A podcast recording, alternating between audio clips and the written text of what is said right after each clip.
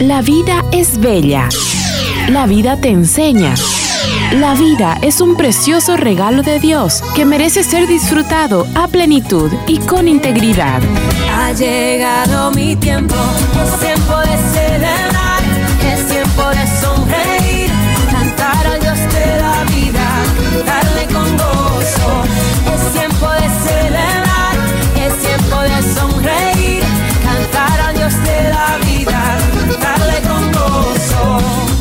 Bienvenidos a su programa. ¡Viva la vida! ¡Viva la vida!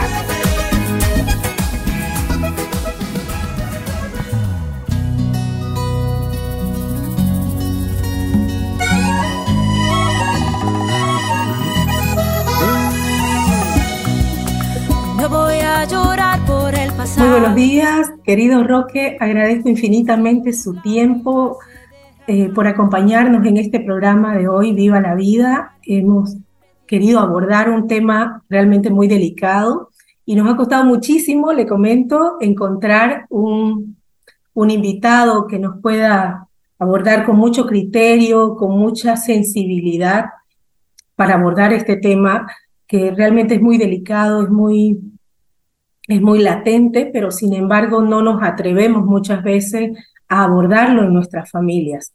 Eh, nuestro tema de hoy es el impacto que causa la pornografía en las familias. Entonces, Roque es psicólogo, acompaña a muchas familias en terapia, en asistencia familiar y quisiera brindarle la- el espacio, querido Roque, para que usted nos hable un poquito sobre, sobre usted, sobre su experiencia en, en temas como este. Bienvenido. Claro. querido Roque. Claro que sí, Lita. Muchas gracias por la invitación. Yo me dedico a la psicoterapia, efectivamente. Llevo adelante en codirección a una empresa que se dedica a la consultoría en empresas, a las, a las capacitaciones en colegios y demás instituciones en temas de psicoeducación y me dedico a la psicoterapia. Soy especialista en terapia familiar, con lo cual veo a familias, veo a parejas, veo a adultos y a jóvenes en terapia casi todos los días. Y es importante decir que, que el lugar desde donde yo voy a hablar, gran parte de las cosas que, que quizás expondré acá, va a tener que ver mucho con, con eso, con esa experiencia de atender a familias y a parejas en las que por ahí la, la pornografía ha tenido, ha tenido un lugar importante dentro de las crisis y los conflictos que ellas vivencian. Muchísimas gracias, querido Roque. Saludamos cordialmente a nuestra audiencia de Radio Betania, de Radio Huendá, que llegamos a través de ella a todo Portachuelo y el norte integrado. Agradecemos infinitamente que nos, que nos brinden también sus ondas para llegar a más personas. Y nos encantaría también que, que este tema pueda llegar aún más allá de la audiencia. Esperamos a través de Dynamis o a través de nuestra página de Facebook en Viva la Vida vamos a dejar este programa para que podamos seguir retroalimentándonos con este tema tan importante. Hoy tenemos un tema muy, muy importante, eh, cuál es el impacto que está causando la pornografía en nuestras familias. Recientemente hemos tenido en, en todas las salas de cine la premier y en toda Latinoamérica en realidad de esta película Sonidos de Libertad, eh, que aborda realmente esta temática desde el tema del tráfico de personas, ¿no? Que, de, de niños en particular, que es una de las consecuencias, podríamos decir, eh, más duras que tiene esta, este hábito, esta práctica eh, de la pornografía. Y realmente quienes la hemos visto, la película, nos hemos quedado en shock, sobre todo los que somos papás, por supuesto, y estoy segura que quienes nos escuchan y la han podido ver, y si no, los invitamos cordialmente realmente a, a ver este, esta película que tiene un sentido totalmente distinto a las películas comerciales. Entonces, comento esto simplemente para que podamos visualizar un poco el trasfondo o el impacto que tiene realmente muy, muy grande el tema de la pornografía. Y lo vamos a abordar desde tres enfoques. Eh, primero nos vamos a centrar en el impacto que tiene en cada individuo, en cada persona. Luego lo vamos a abordar desde el impacto que tiene en la pareja, en el matrimonio propiamente. Y como tercer eh, punto, cómo impacta esto en nuestras familias y obviamente esto también por, por inercia, digamos, impacta a la sociedad. querido Roque, en, en tu experiencia, eh, ¿cómo afecta este consumo de la pornografía en las personas? Ya que hablas de trata y tráfico, aunque parecen ser dos temas distintos, la pornografía y la trata y tráfico de personas no lo es. No lo es porque algunas estadísticas muestran de que el 35% de las descargas que se hacen en Internet tienen eh, que ver con la pornografía. Y en los sitios de mayor consumo de pornografía, la palabra que más se usa o que más se busca es juventud o adolescente. Con lo cual, vamos a decir que esa idea, ese morbo y eso que se instala en la mente del consumidor de pornografía con relación a los cuerpos de niños o de adolescentes, eh, hace que el mercado te lo vaya pidiendo, ¿no? Y ese consumo en la medida en que vaya aumentando en su, en su, en su consumo, quiero decir, ese consumo en la medida en que vaya aumentando, pues va necesitando cada vez más y cada vez más y cada vez más hasta niveles en donde personas venden niños, ¿verdad? Venden personas, venden adolescentes para, para el puro placer de adultos que, que, que, que, llevan años con esta práctica, ¿no? Y que bien hace referencia a la película este, esta cuestión. Habiendo dicho eso, creo que uno de los efectos más importantes que uno puede notar en el consumo de la pornografía, por ejemplo, en una pareja, vamos a ir viendo etapas por etapas, una familia comienza con una pareja y, y yo he visto casos en donde, por ejemplo, el consumidor es el varón, porque por lo general el consumidor de pornografía suelen ser más varones que mujeres, estadísticamente hablando, eh, aunque la mujer goza más de cierta literatura erótica, por así decirlo, ¿no? De ciertas historias eróticas, mm, algo más refinadas, menos explícitas, pero que apuntan a lo mismo. Últimamente han salido una serie de películas o libros con contenido erótico que gusta mucho a las mujeres porque porque se trata de algo más refinado, más sofisticado, pero que apunta más o menos a ese público, ¿no? La pornografía entendió que no estaba llegando a todo el público que buscaba, que no se contentaba solamente con llegar a los varones y se fue por ahí diversificando en sus productos o en sus servicios, ¿no? Vale decir que la industria pornográfica es una de las industrias más grandes del mundo, con lo cual este, en cada segundo hay más de 30.000 personas consumiendo pornografía. En cada segundo hay 30.000 personas nuevas consumiendo pornografía en este momento. Con lo cual estamos hablando de un fenómeno bastante Mm, bastante amplio. Entonces yo hablaba de que en las parejas suele ocurrir una serie de cosas. Muchas veces la pareja cuando descubre a su esposo siéndole, siendo, digo siéndole infiel porque lo sienten así. O sea, sienten algo muy similar a la infidelidad. Muchas de ellas, no estoy diciendo todas, porque, claro, lo que, lo que se pone en tela de juicio es, ¿me deseas a mí? ¿No? Porque si yo entiendo que vos estás buscando otros cuerpos de otras mujeres con características diferentes a las mías, eso me hace pensar que vos por mí no sentís deseo sexual. Y eso evidentemente resulta doloroso para la pareja que descubre porque pone en tela de juicio una vez más el deseo que mi pareja siente hacia mí. Y eso es muy doloroso.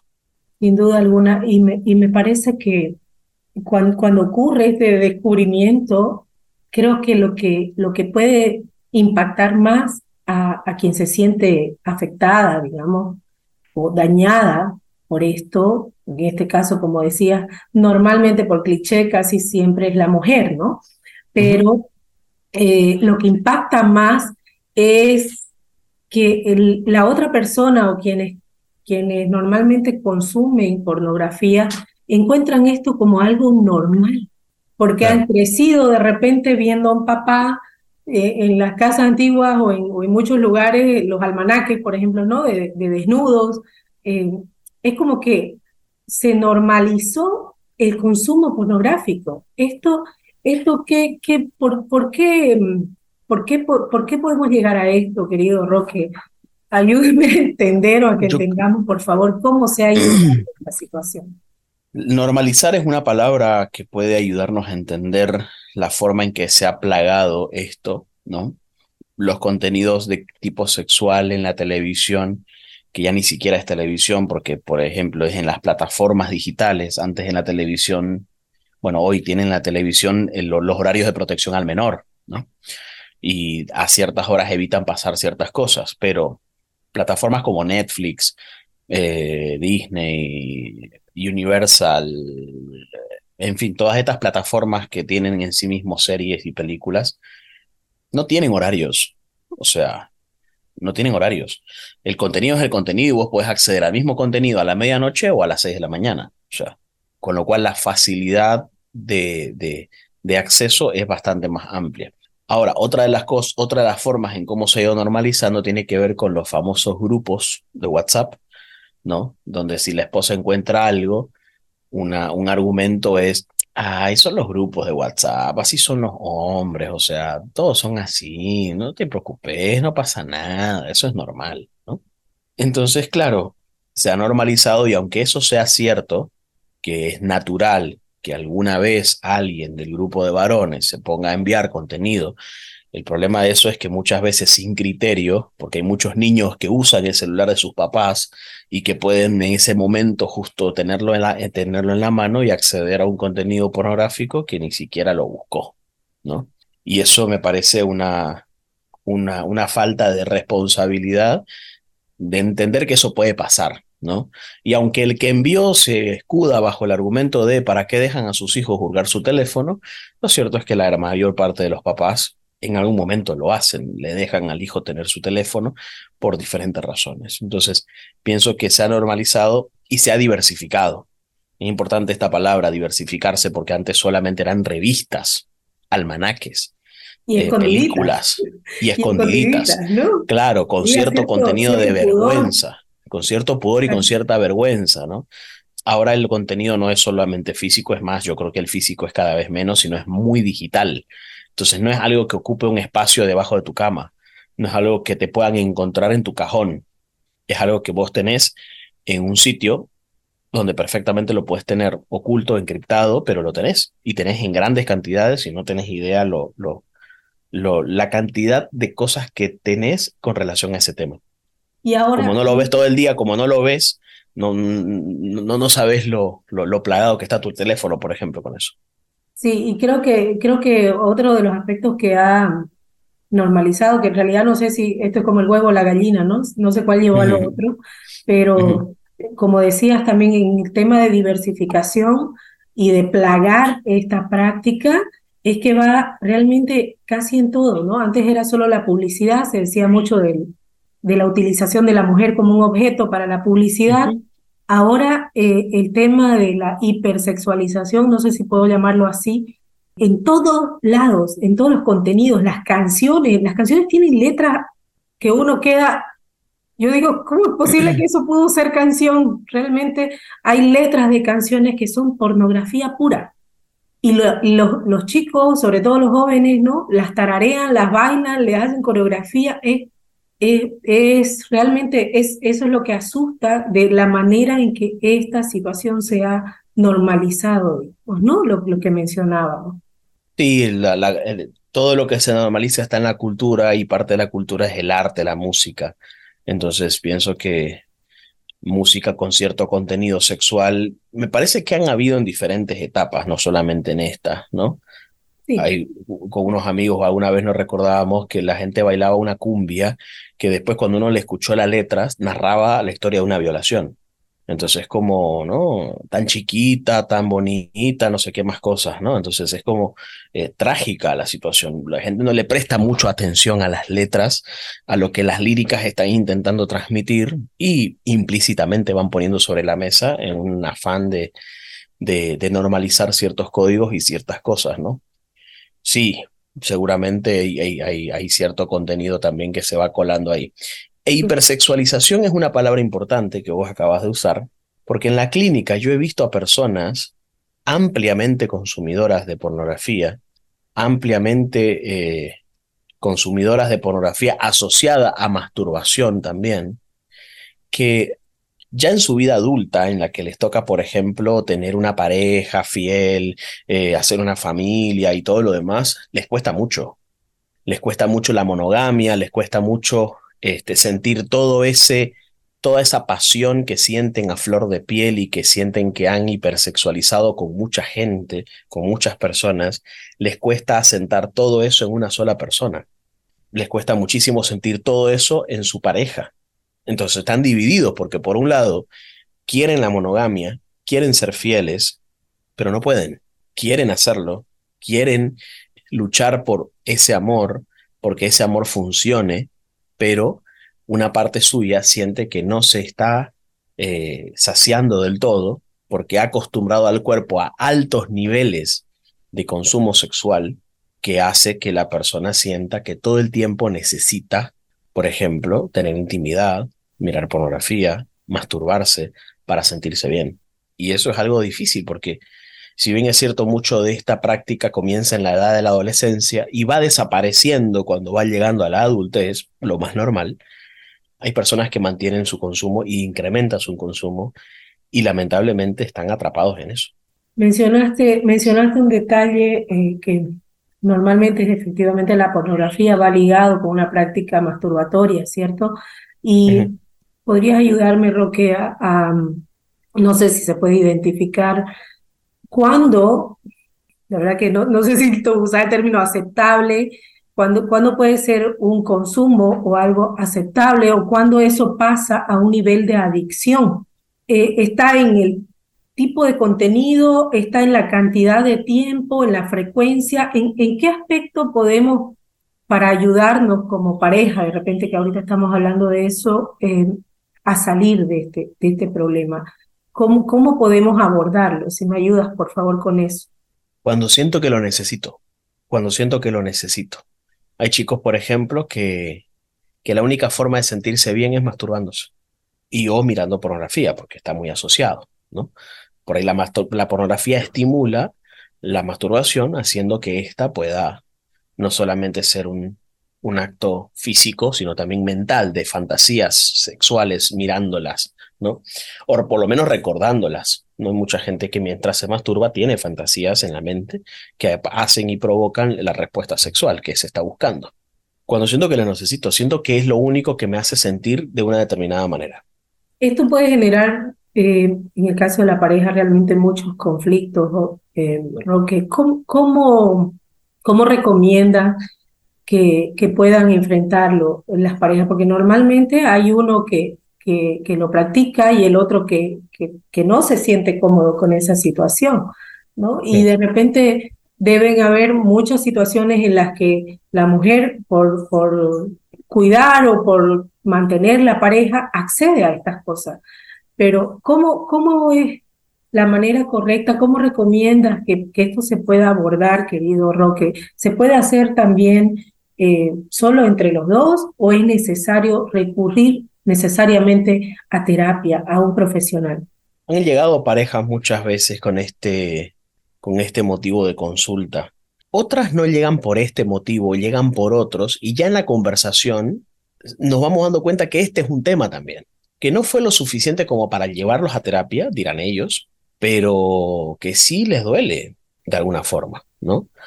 Eh, yo encuentro que este tema no suele ser suficiente para llevar a parejas a terapia, porque muchas veces las parejas sienten que tienen que estar en la etapa más crítica de la vida para recién hacer terapia. Y creo que esta situación no te va a llevar directamente a la etapa más crítica, pero no te va a llevar del todo a estar bien. Por lo menos en esa armonía afectiva y sexual que toda pareja necesita tener.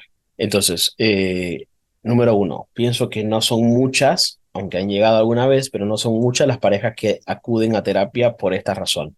Pero yo apelo mucho al consumidor, a que la persona que consume que necesita y que además ha hecho de esto un hábito, que lo tiene en diferentes lados, y que tiene una vida sexual fuera de su pareja, porque eso es tener una vida sexual fuera de su pareja, ¿no?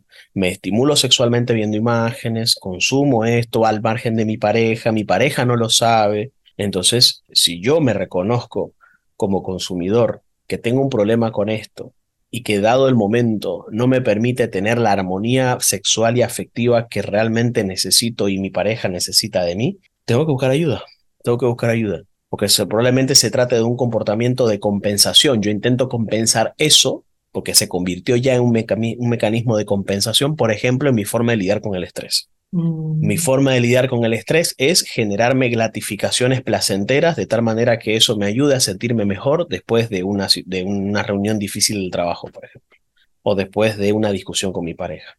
Entonces, el rato que la pornografía y la masturbación se asoció a un mecanismo de compensación, de retorno del bienestar, entre comillas, bienestar, este, después de algo que me ha inquietado o me ha preocupado bastante o me ha sido difícil, seguramente eso ya pasa a ser en lugar de... Es que eh, esto por lo general no empieza siendo un problema, empieza siendo una mala solución, una inadecuada manera de resolver algo. Ya después se convierte en un problema, cuando te das cuenta que no lo puedes dejar de hacer. Entonces yo apelo mucho al consumidor y a la conciencia que esta persona tiene y decir, ok, esto es lo que quiero, ¿a dónde me va a llevar todo esto? ¿Esto coincide con mis valores? ¿Compatibiliza con mi idea de familia que tengo o no? Y si mi respuesta es no, busco ayuda. Tengo que saberme necesitado de ayuda en ese sentido, por más normalizada que esté la práctica, entre comillas, por más que todo el mundo lo haga, porque a veces es como el consuelo, ¿no? del consumidor, es saber que todo el mundo lo hace. Y como todo el mundo lo hace, pareciera que mi culpa es menor, mi pena es menor, mi responsabilidad es menor, solo porque estadísticamente hablando, entre comillas, todo el mundo lo hace. Continuamos con Viva la vida. Viva la vida.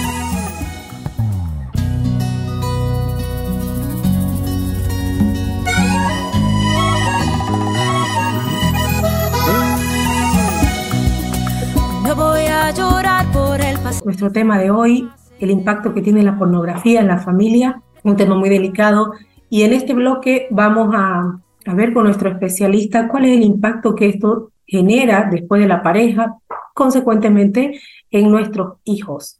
Pero hay unos datos muy interesantes que eh, encontré de una investigación de la BBC que dice uno de cada tres perfiles que se promocionan con el hashtag nude sale, o sea, venta de desnudos, era de niños menores de edad. Uno de cada tres. Realmente eso me aterra. Y luego dice que en niños de 13 a 17 años es la edad promedio en la que, bueno, esto estamos hablando de Europa, ¿no? En el caso de Latinoamérica tenemos datos que inician incluso desde los 9 años. Pero dice uno de cada 10 niños y uno de, una de cada 5 niñas había compartido con otros fotos de desnudos, de sus propios desnudos.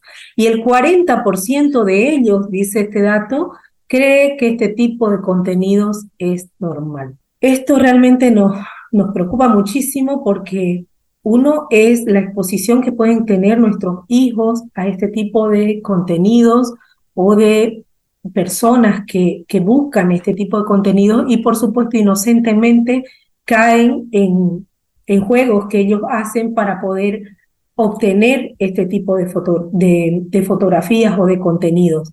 Pero antes, Roque, quisiera que, que nos comentaras sobre una situación que también se ha reflejado mucho en las noticias y es el hecho de que la mayoría de, de temas de abuso a los que conlleva este, esta práctica de pornografía sucede dentro de los círculos primarios, en la propia Sí. familia o en, los, o en los primeros grados, digamos, ¿no?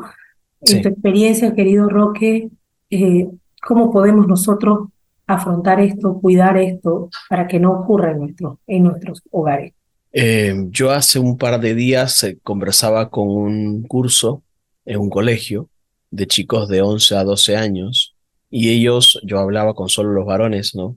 Y ellos me decían que, que en su curso hay unas tres unos tres o cuatro varones que consumen pornografía y que estudiando un poco el perfil de cada uno de ellos, ellos me decían que por lo general se trataban de chicos de un poquito más edad que, que el resto de sus compañeros, que la media de sus compañeros, digamos, que si sus compañeros muchos tenían 11, ellos ya tenían 12, por ejemplo. Dos, que se trataban de chiquitos que tienen otros hermanos mayorcitos, no tan mayores como de 25, pero sí lo suficientemente mayores como de 16 o 17, como para interactuar también con ciertas conversaciones de esos amigos de, de, de, de ese hijo, ¿no?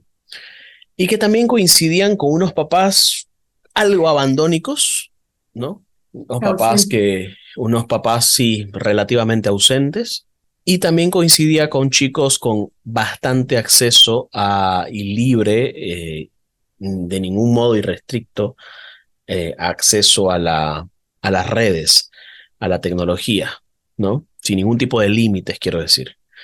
Entonces, ese perfil me parece que es el que está asociado a chicos que consumen prematuramente este tipo de contenido y que por supuesto incide directamente en su, en su desarrollo sexual y afectivo, ¿no? Sobre todo porque te van brindando una serie de datos que no son reales, ¿no? No es real que dure tanto una relación sexual, no es real que midan tanto es los miembros eh, sexuales, no es real que, que, que, tenga que ser así de, de, drástico, de placentero, de lujurioso, de excitable. No es normal que se grite de la forma en que se grita, no es normal que se haga en los lugares en donde se hace, o sea, o que se vistan de determinadas maneras, no es normal, o sea, eso no es lo natural del acto sexual humano. Y a los chicos que no, han, no, no son activos sexualmente en sus vidas, les van formando una idea de cómo debería ser muy desproporcionada a la realidad. Eh, entonces, digo esto precisamente porque esto directamente está relacionado con la familia, círculo primario al que hacías referencia hace unos momentos, que por lo general existe mayor predisposición al consumo prematuro de pornografía con las características que estamos mencionando, ¿no? un ambiente de desprotección y si ese ambiente de desprotección es todavía mayor a lo que se exponen muchas veces los niños es a abusos sexuales por parte de primos un poco mayores que ellos o tíos o padrastros o personas que, que están cercanas y gozan de la confianza de la familia, ¿no? La gran parte de los abusos sexuales se dan en familias eh, desprotectoras, ¿no? Que no tenían a nadie, que los hijos no, no, no eran cuidados por nadie lo suficientemente cuidador, ¿verdad? Y que yo escuchaba ayer el relato de un muchacho que decía, mi primo me pidió que yo le haga tal cosa a su miembro y si no lo hacía, él se iba a ir de la casa y no iba a volver a jugar conmigo nunca más. ¿no? Entonces ese tipo de chantajes se lo haces a la persona que sabes que está sola, esa persona que sabes que está vulnerable, que no está en la situación de cuidado que todo niño debería estar en la vida nuestra. Entonces, lejos de escandalizarnos por las estadísticas, que creo que las estadísticas están buenas y hay que darlas, de hecho yo he dado, yo creo que es importante mirar nuestra propia realidad familiar. En lugar de estar determinando cómo está el mundo, hay que volver con ese mismo énfasis a nuestra familia y a amarla y con el amor garantizándole la protección suficiente para, para que se sientan cuidados, amados. Cuando hablamos de cuidados y amados, no solamente nos referimos a que no les pase nada o a que no consuman nada que no les sea favorable a su desarrollo, sino también realmente amados. Porque una persona que se siente profundamente amada cae con menor probabilidad en cualquier chantaje de este tipo de depredadores sexuales que están por ahí y que no se sabe muy bien en qué momento se manifiesta. Y creo que, creo que has tocado también un tema muy, muy delicado, el tema de la ausencia de nosotros los papás, que obviamente no, no suele ser algo voluntario en la mayor parte de los casos, sino por trabajo, ¿no? por otras prioridades. Y creo que pecamos de descuido ¿no? Realmente descuido de, de suele, haber esto de que, no, así yo me crié y así, así lo hago, ¿no? Eh, y olvidamos que realmente hay peligros actualmente que, que no enfrentábamos nosotros en nuestra edad, ¿no? O, quizás si los habían no eran tan fáciles de, de, de, acceder como lo son ahora, ¿no? Entonces, en este caso, querido Roque, ¿qué recomienda eh, obviamente estamos, estaríamos hablando de una familia donde hay un papá y mamá, ¿no? Sabemos que hay muchas familias monoparentales en las que no hay una de las figuras y ahí necesariamente lo tiene que abordar la que está. Pero en los casos de, de las familias que tenemos un papá y mamá, ¿cómo recomiendas que abordemos estos temas? ¿El papá con el, con el varón, la mamá con la mujer o viceversa para que puedan conocer la visión de uno y otro? ¿Qué, qué es lo más correcto? querido Roque, si nos puede orientar. Los formadores más importantes de la educación sexual de los hijos son los mismos papás. Partamos de ahí, ¿no? De hecho, al día de hoy en los colegios, como se ha colado diferentes corrientes de educación sexual en la educación misma, los papás están como levantándose para decir, ese contenido no quiero que reciba mi hijo, ¿no? Pongámonos de acuerdo a ver qué tipo de contenido queremos que nuestros hijos tengan. Ese me parece un, una iniciativa importante. Es como que los padres despertaron ante, ok, la educación sexual de mis hijos la asumo yo, ¿no? La defino yo. La, la, la, la, sí, la defino yo en general. Ahora bien, eso también nos debe llevar a asumir la responsabilidad de tener conversaciones difíciles con nuestros hijos. Y cuando hablo de conversaciones difíciles me refiero a toda conversación sobre la que tenemos miedo que salga mal, por diferentes razones. A los chicos les resulta difícil tener esta conversación con los papás. Puede parecer vergonzoso, incómodo, y sienten que lo que sea que digan puede ser usado en su contra. Es decir, puede ser castigado, puede recibir una sanción, puede, ¿no?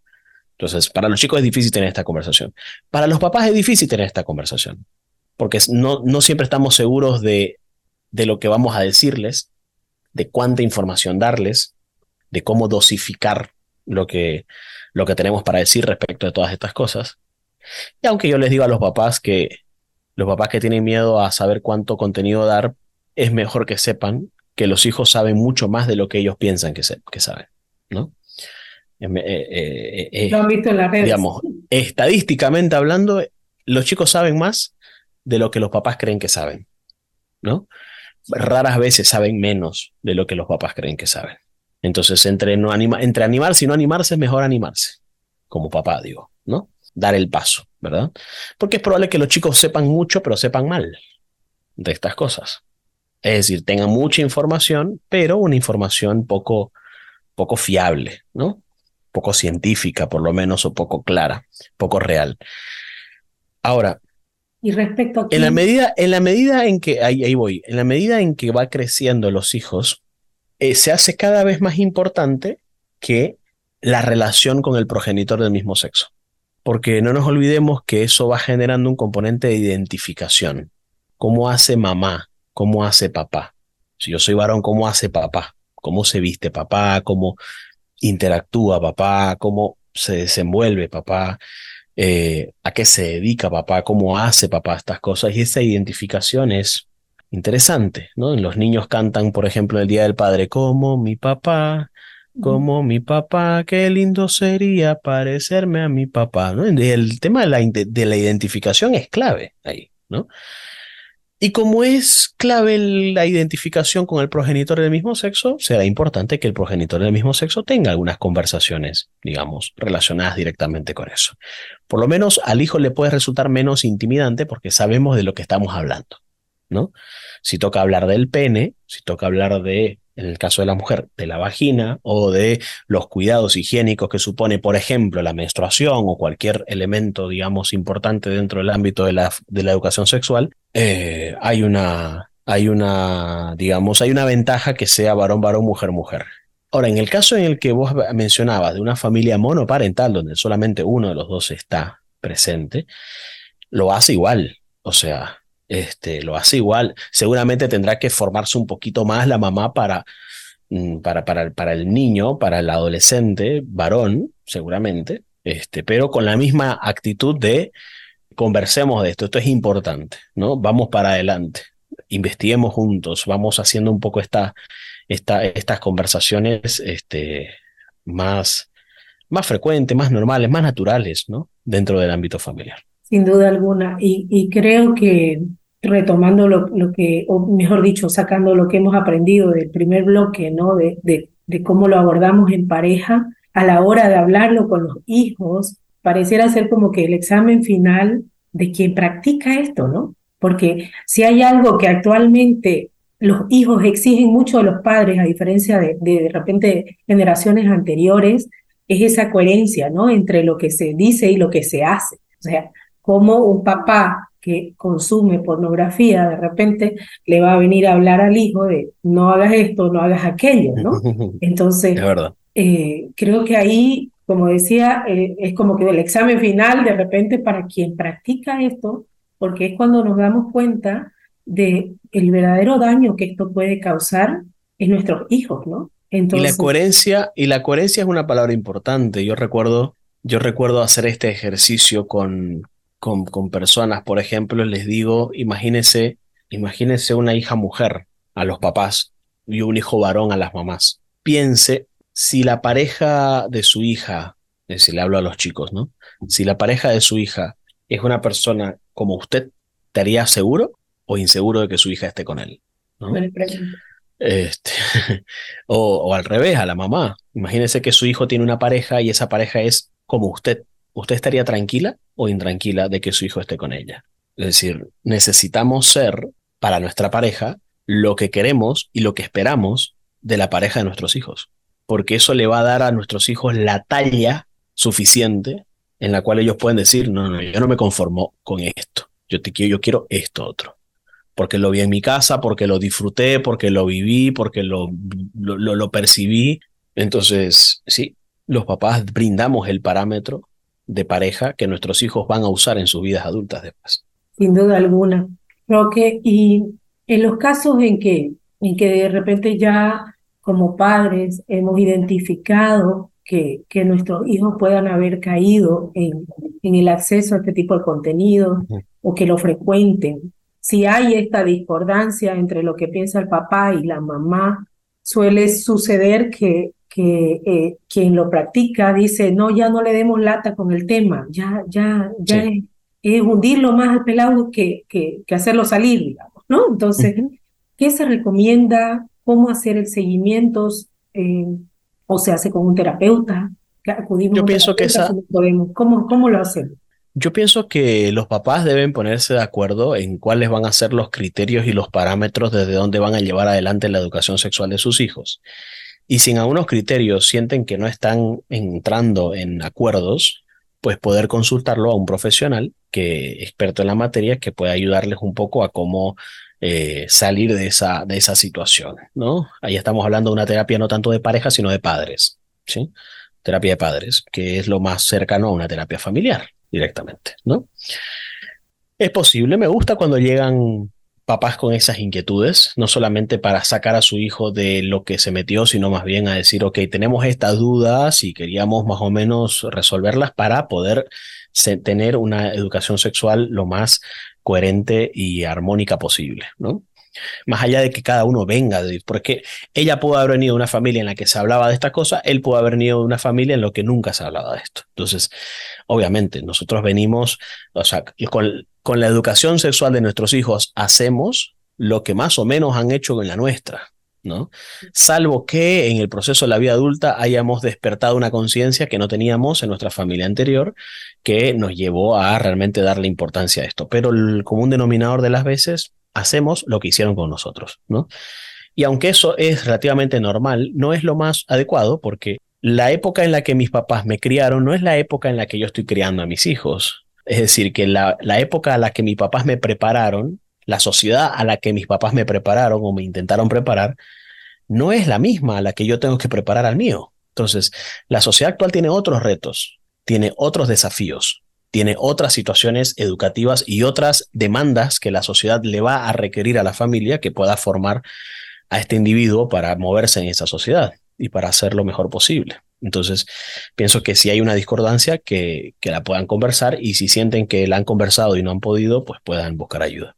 Sin duda alguna, hay algo que definitivamente debemos cortar, creo ya, en las generaciones actuales en adelante, es que solía haber eso de que no se hablaba de esto. ¿no? Creo que esa es la, la constante, digamos, en las generaciones anteriores, que no se hablaba o se hablaba muy poco o se lo hablaba de manera muy, no sé, caricaturesca incluso. Entonces, eh, si hay algo que cortar, es eso. Agradezco infinitamente todo el contenido que nos has brindado, realmente de mucho alimento para el alma, para la familia. ¿Quisieras agregar algún punto, querido Roque, en conclusiones? Nada, simplemente decir que que anímense a tener este tipo de conversaciones, de poner sobre la mesa este tipo de, de, elementos, porque en la medida en que nosotros dudamos y titubeamos, hay un mundo que está empecinado en llegar a tu hijo como no tenés idea y está con todo el armamento suficiente para eso. Y mientras vos estás dudando, ya terminaron pasando muchas cosas en el medio. Así que este, confiando en que lo vas a hacer bien y que vos sos la persona más adecuada para hablar de esto con tu hijo, adelante. Gracias, querido Roque. Y en pareja, de repente también, ¿no? Romper ese, ese miedo de, abordar el tema, hablar con claridad de cómo nos sentimos, de tanto él escucharlo como uno como mujer, porque son, si, si, hay, si hay diferencias ahí, como decíamos, el examen final va a ser cuando nos toque abordar el tema con nuestros hijos. Entonces tenemos que tenerla clara como papás. Seguro que sí, todo eso que vos decís lo comparto. Millón de gracias, querido Roque, gracias a Radio Betania, a Radio Buendá, que nos ha brindado su espacio para poder llegar a toda nuestra audiencia. Hasta otro programa en Viva la Vida. Gracias por la invitación. Escuchaste el programa Viva la Vida. Síguelas cada sábado a las 9 de la mañana por Betania 93.7 FM.